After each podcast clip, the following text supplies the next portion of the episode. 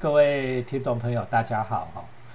上次我们跟第五一呢谈织田信长啊，那谈的不亦乐乎哦，结果超过时间了 啊，所以我今天特别又把第五一再找回来哦，讲织田信长的下半集哈。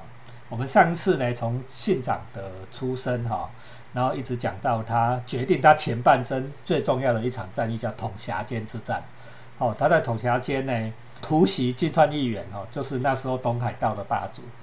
突袭金川议员，结果取得了决定性的胜利，成为东海道的一代枭雄。哦啊，过来现场做了些什么事呢？我们请第五一。哎，大家好，那个我们今天继续来讲信长哦，信长因为。信长他的一生波澜万丈哦，而且你知道那个三纲中八哈写信长写了很多本呢，好，所以我们讲三纲中八的这个一集是讲不完，两集我相信应该也是讲不完。我所有的大师都写过织田信长，对对对，我们就讲个大概大概就好了。对对对，好，那那个统辖间之战就确定了的织田信长的那在他在这个大名当中的地位了哈，因为他已经打败了这个东海东海道的第一武将哈。所以呢，同时也解放了德川家康。嗯，那德川家康再后来就跟那就是在统辖间之战之后呢，他们他跟织田信长跟德川德川家康呢就缔结同盟哈，这就是很有名的青州会议啊。对，好，青州会议这个日本有拍一部电影很好笑，大家可以看，是好笑的，是搞笑的哦，不是认真的。哎，对对对对对，好啊，然后呢？那我们之前不是上一集有讲到嘛？他不是之前现场不是娶了农姬吗？对。那农姬的农姬就是美美浓哈，美浓的那蝮蛇斋藤道三的女儿嘛。道三的女儿。哦，那道三他有个儿子，叫做斋藤义龙。啊，这个斋藤义龙啊，一直想要这个篡夺他老爸的位置。对。我知道，就是蝮蛇的儿子也是蝮蛇啦。对。哦，就是父子俩是抱持着就是一样的个性啊。啊，但是呢，这个这个之斋藤义龙他一直跟信长不对盘哦，他一直找机会想要干掉信长哦，结果他没有干掉信长就算了，反而信长还打败了金川议员，变成东变成这个大势力哈，就是这个美浓啊，跟他这个尾张这边的一大势力啊哈。对。啊，结果这个斋藤义龙啊就病死，哦，他不知道气急攻心还是怎样就死掉了哈。对。那义龙义龙死掉之后呢，县长就没有后顾之忧了，他就要做什么事情了？他就要攻略美浓。哦，他就去把美容打下来了哈，那就统一了这个违章。哦，那统一违章之后呢，再来就是天下不武。我们我们玩织田信长哦，会有玩到一代叫做天下不武哦，我忘忘了是哪一代哈。天下不武这四个字呢，是织田信长提出来的啦。对，好，啊，他的意思是呢，就是以这个武家，哦，以武家的这个力量呢，来来来这个稳定天下。对。就是武家的政权来支配天下，然后他做了一个印章哈，就是他是从这个时候开始使用天下布武的印章哈。然后呢，这个时候呢，他也把他的居城呢移到稻叶山城去了哈。我们刚刚讲他打败了斋藤义龙的儿子啦，然后因为义龙义龙死掉了嘛，他打败斋藤义龙的儿子叫斋藤龙兴。嗯。啊，这个龙兴呢，他住在稻叶山城。哦，在山上了。嗯。那他把县长把这个易守难攻的这个。城打下来之后呢，把这个地方改名，说说很有名的地方啊，叫做岐阜。岐阜城，岐阜啊，岐阜城啊，就是日本现在的岐阜县哦。对。哦，岐阜这个字呢，这名字是之前县长取的哦，所以如果以后大家有去岐阜玩哈，哦，你搞到遇到日本人跟他秀一下，说不定当地人还不知道哦。啊对呀，它本来不叫做岐阜城啊。哎，对对对，就是岐阜的命名是他从这个。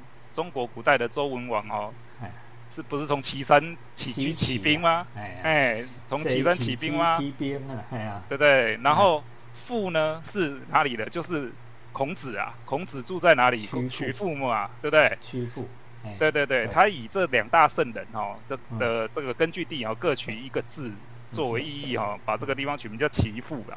啊，那岐阜城有什么好玩的？岐阜城呢，它它有一个那个岐阜城。下面有一个那个街道哈，哦，那里全部都是卖牛的，哦，和牛，赶快又回来美食番，比较实在来。哎，岐阜岐阜牛是日本有名的哈，嗯哼，啊，你去那个当地吃哦，相当便宜。然后呢，你可以从街那个，它那个是一个老街哈，就是那种江户时代留下来的街道哦，是，你从街头吃到街尾哦，什么牛都有啊，就是什么吃法都有，好，生的也有，烤的也有哦，然后骰子牛，然后牛排、嗯。汉堡排，什么都有。对，哎，我还第一次哈、吃到生牛肉那个生牛肉那个沙西米啊哦，我还第一次是在在是在日本吃到嘞，我才知道哇，原来牛肉也可以做沙西米这么好吃哦。哎，他们的牛就是有办法养到可以生吃啊，对，就这么厉害啊！嗯啊，他那个岐阜不但牛肉有名哦，马肉也相当有名。是，哎，只是马肉我不敢吃啊，我不假鬼啊，哎，我不假鬼。这个岐阜呢，因为我之前去名古屋了，是，就是啊，然后就因为就在名古屋的旁边嘛，哎，很近才对啊对对对。如果说各位以后有去名古屋玩哦，哦嗯，一定要去岐阜走一趟。哦，那里好吃又好玩，然后就是那个山上的那个那个旅馆哦，那种小旅馆就给他住一个晚上哦哦，搞不好那个织田信长住过的，好，对。搞不好就是啊，因为那个就是在城下嘛，城城下嘛，对，这个信长他要天下不武之后，嗯天下不武什么意思？就是他要上洛啊。对，那我们我们之前有讲过嘛，洛洛就是京都的那个对洛阳啦，哈，就是天皇住的地方啊。就是要成为那个主宰天下的人啊，上座是、哎上落是一种意义的宣誓啊，哈、哎，对啊，对啊，就是我我我上落觐见天皇的话，表示我现在是武将里面最有力量的人。对，所以说，在当时的战国时代的氛围是这样哦，你谁要上洛哦，在那个路上的人哦，就去挡他，对，不可以让他上路啊。嗯嗯，所以信长要去上路的路上啊，有很多阻碍啊，因为他上路中间还有其他领领领主嘛，会阻挡他的去路嘛，所以他就要一个一个打。对，啊，那个时候其实那个时候战国时代其实还是有幕府的哦。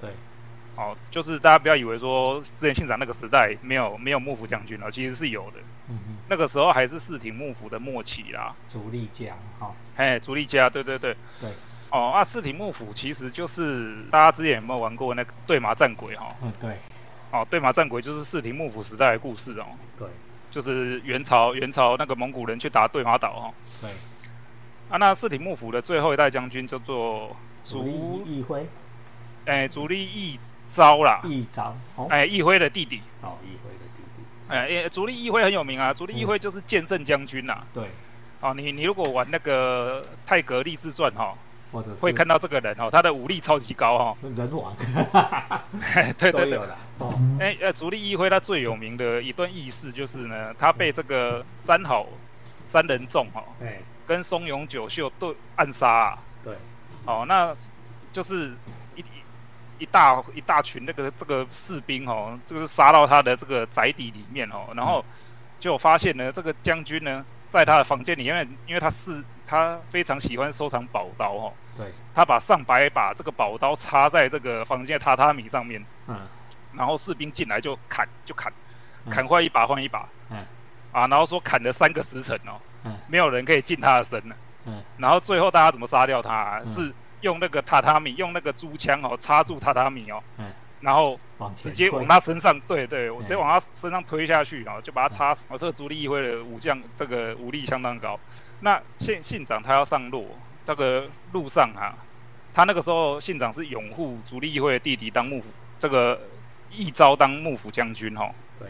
所以他跟义昭呢，就是算是有这个政治上的同盟关系，因为因为信长的这个势力哦扩大很快啊，因为信长太厉害了，打仗超强，打打谁谁死哈、嗯所以附近的武将哈，就是这个违章附近武将啊，就紧张起来了，大家这个大名紧张起来了，就组成了信长包围网。那信长包围网有一一次跟两次啊，这个我们就不细讲了，这个我们就不细讲，就是这个以后大家大家有有机会去看小说就会看到哈。嗯那那最有名的最有名的一战呢，应该是长条之战吧？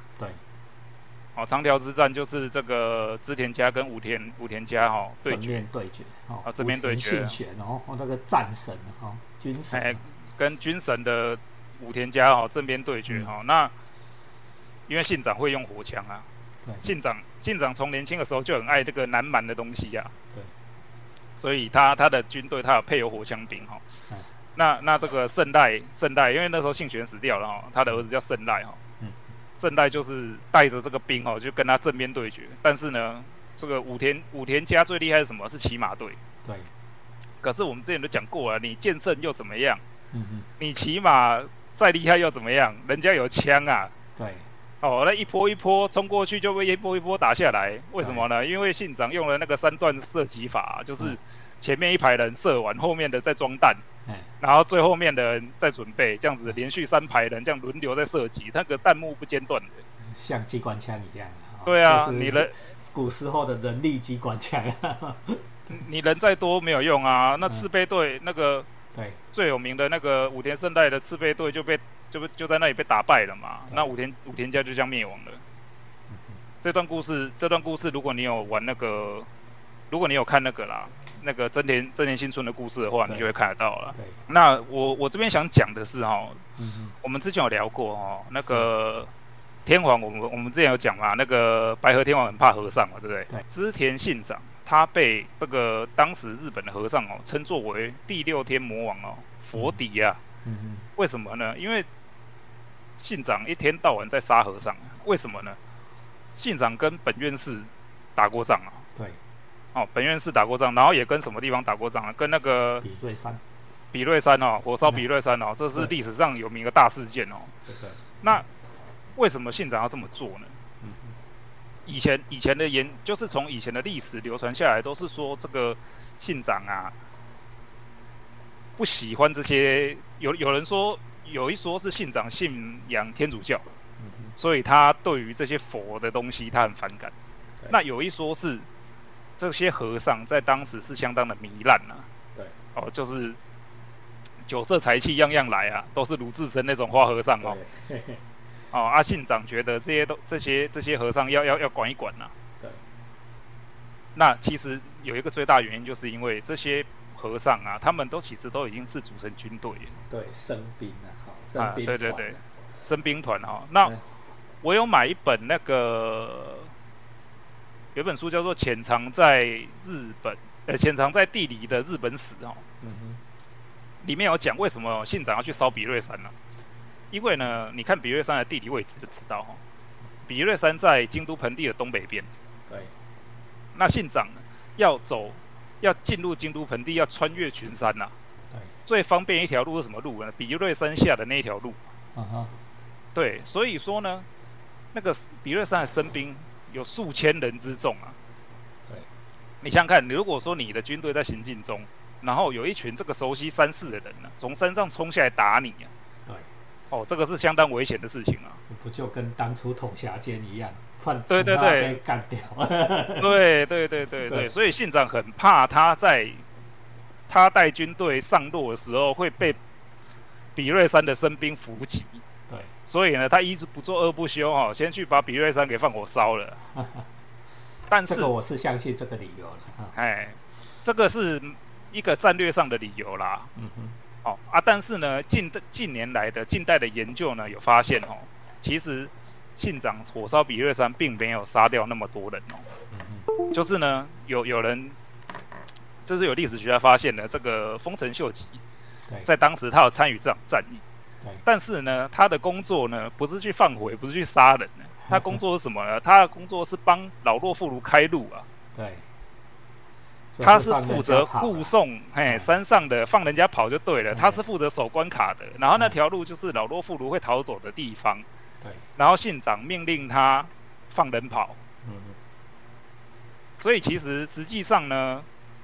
之前那个本院士在维修的时候，有发现那个，就是他们把那个本堂哦整个拆掉，然后这个因为我有看那个纪录片了，那个本堂整个拆掉，然后那个地基里面那个土地底下，有发现以前被烧掉的痕迹哈，是，一些瓦片呐，一些木片呐，东西什么的，但是呢，并没有想象中那么多，对，因为传说当时信长是把整个比瑞山都烧掉了，对。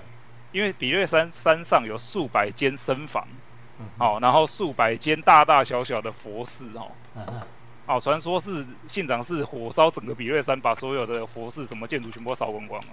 但是实际上的考古证实了，并没有这回事啊。信长可能只是烧了几间僧房而已，这样子啦，只是后来被后人夸大了。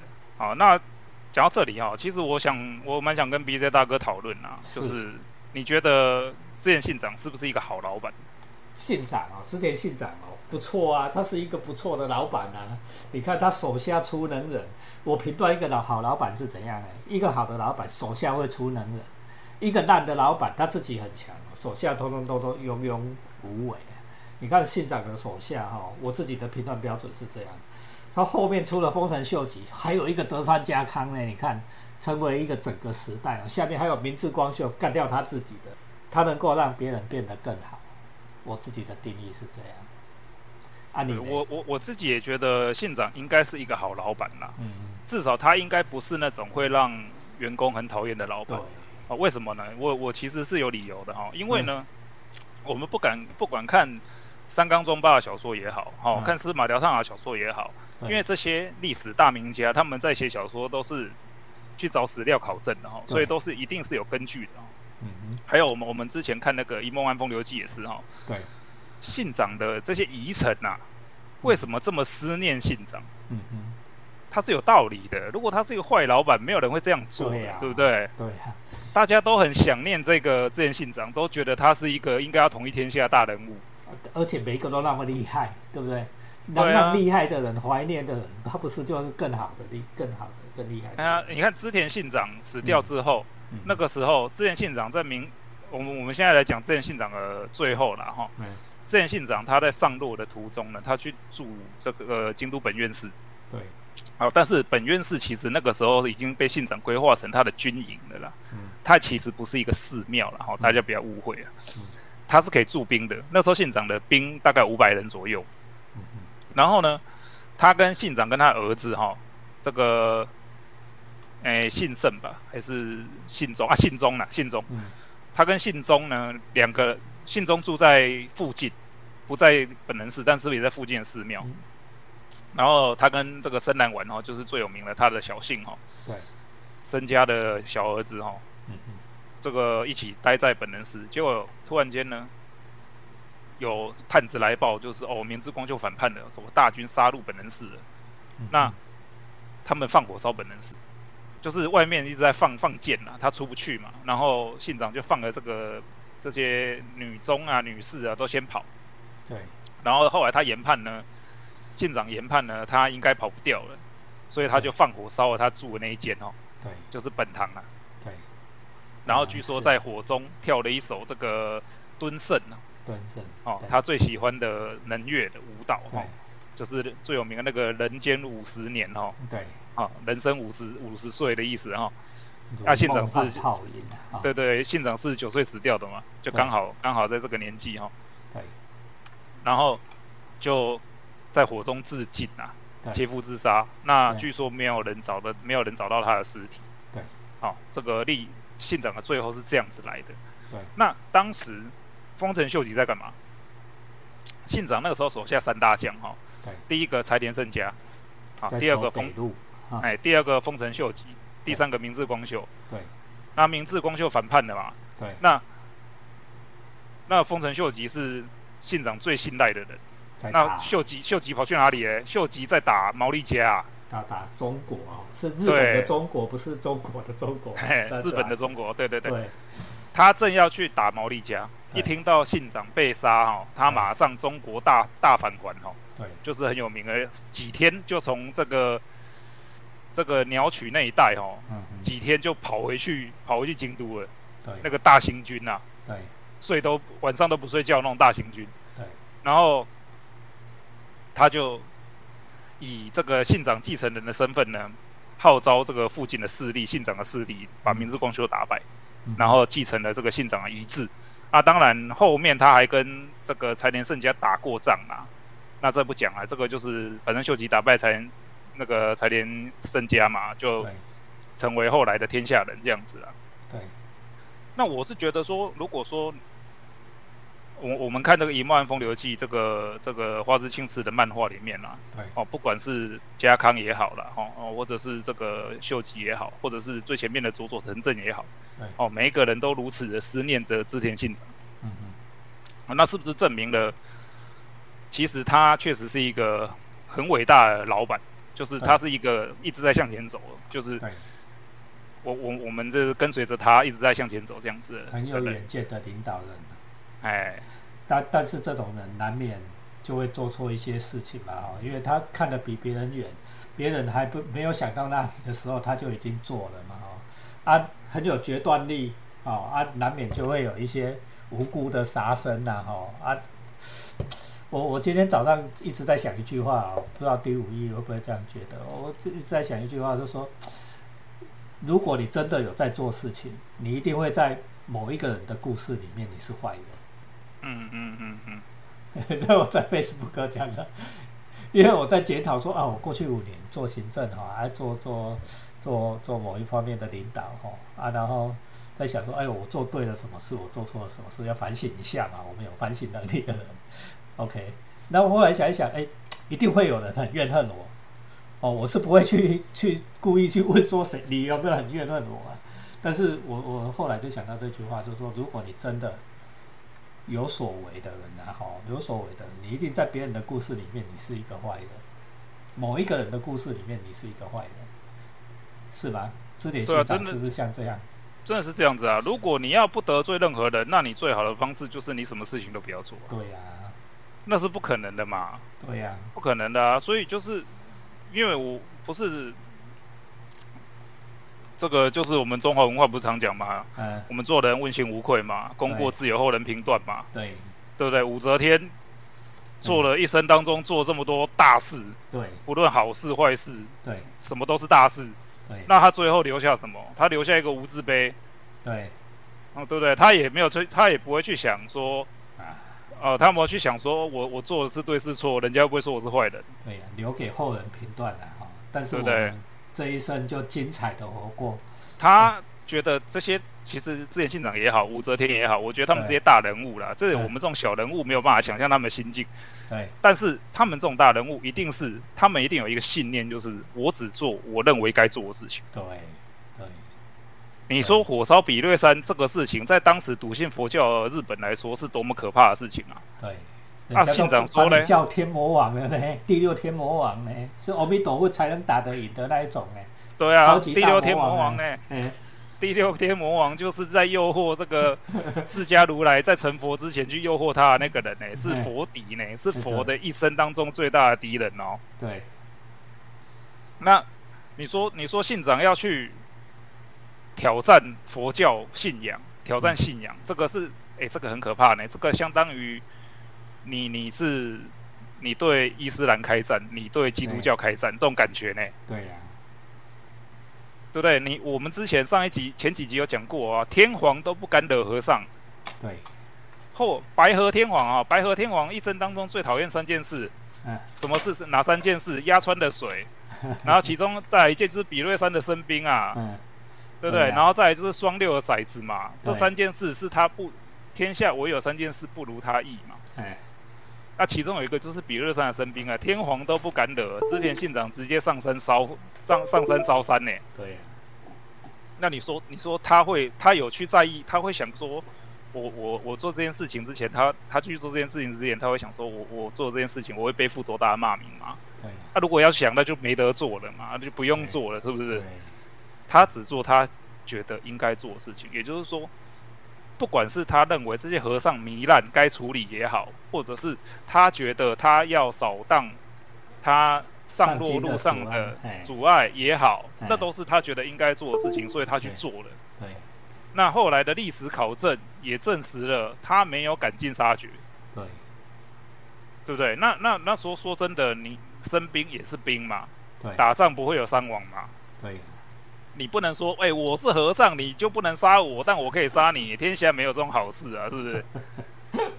有啊，台湾人会这样想而已啊。我只有我可以打你，你不可以打我，打我你就很坏。天底下没有这种好事情啊。对啊。你得打仗修台就是这样子啊。你你的你的身兵不也拿长枪吗？我的士兵也拿长枪啊。两边在对杀，你刺我一枪，我刺你一枪。大家会有伤亡嘛？没有，不能说你信佛我就不能打你啊，某机关逮起啊。对。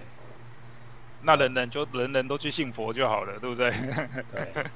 所以我们今天经由织田信长的故事，第五一最后跟我们分享了说，呃，织田信长的一生哈，波澜壮阔。我们一开始就讲波澜壮阔，然后最后在本能寺哈呃身亡了以后，我们现在回过头来看他的一生是功是过呢？哇，别人每个人都有说法，对不对？喜欢他的人就说他很棒，喜欢不喜欢他的人说他是魔。但是无论如何，让我们学习到，就是说一个有作为的人，对不对？你要坚定你自己的信念，去开拓你自己的未来。那这或许就是我们织田信长故事给我们最大的启发，对吗？好，我们谢谢 D 五一今天跟我们的分享。我们有很快的时间两集啊，其实织田信长一辈子讲，这讲不完了。但是我非常喜欢的一个角色，我要讲不完。再讲五六七八集也讲不完了，讲不完了哈。哎，是我们很简单的上半集讲到铜霞界，下半集跟你讲到本能寺哈，那为你分享这信长的一生。还是希望你哦去把书找出来哈，三纲专八的字典信长哦，或者是你要找司马辽太郎师傅写的资源现场也可以。